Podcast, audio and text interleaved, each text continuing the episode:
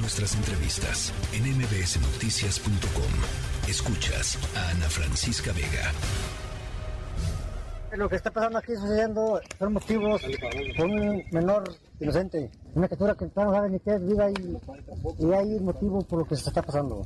Nosotros aquí lo que queremos que regrese como es, porque al rato va a ser otro muchacho y así es una cadena y, y el pueblo así ya está levantando armas. Se han llevado a cabo ya dos cateos de domicilios donde se han señalado como su posible ubicación. Eh, tenemos información extraordinaria donde por fortuna ya están pidiendo alguna eh, cantidad, alguna han hecho alguna solicitud. A una madre le hace falta un hijo y su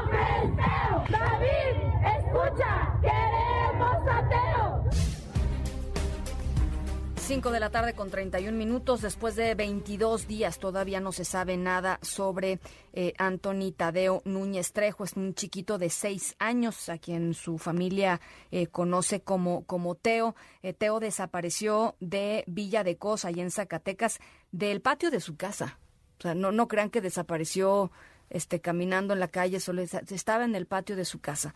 Eh, y una camioneta azul se, se lo llevó se lo llevó. Lo que acusan las autoridades, perdón, lo que acusan los, la familia y la comunidad es que las autoridades, pues simple y sencillamente, eh, no han ayudado lo que ellos esperaban para poder localizar eh, a Teo con vida y lo antes eh, posible. En la línea telefónica está Eduardo Núñez, eh, justamente tío de, de Tadeo. Te saludo con, con gusto, Eduardo. Buenas tardes. ¿Qué tal, Ana? Muy buenas tardes. ¿Cómo te va?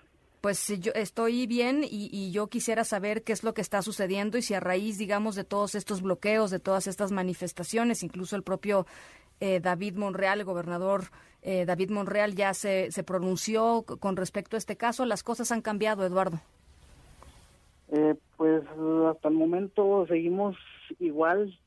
Eh, bueno, por ahí, este, no sé si te diste cuenta que el gobernador David Monreal este dijo en una conferencia con un, algunos medios que ya se había pedido un rescate por por el niño. Uh -huh. eh, nosotros los familiares estamos muy indignados porque pues la verdad no nadie se ha comunicado con con los padres del niño ni con algún otro familiar.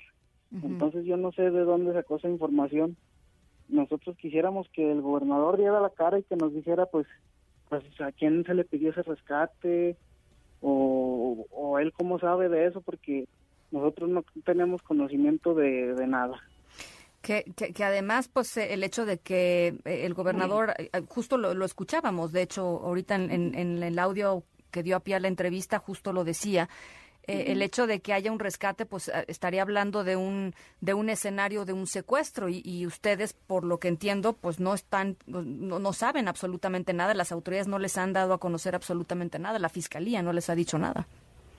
No, la, eh, la fiscalía ha, ha, venido, este, varias ocasiones por acá por por Chaparrosa, este, con los padres del niño y, y, y por allá ha han dado en, en, la comunidad del Barril, allá en Villaverramos, eh, perteneciente a San Luis Potosí.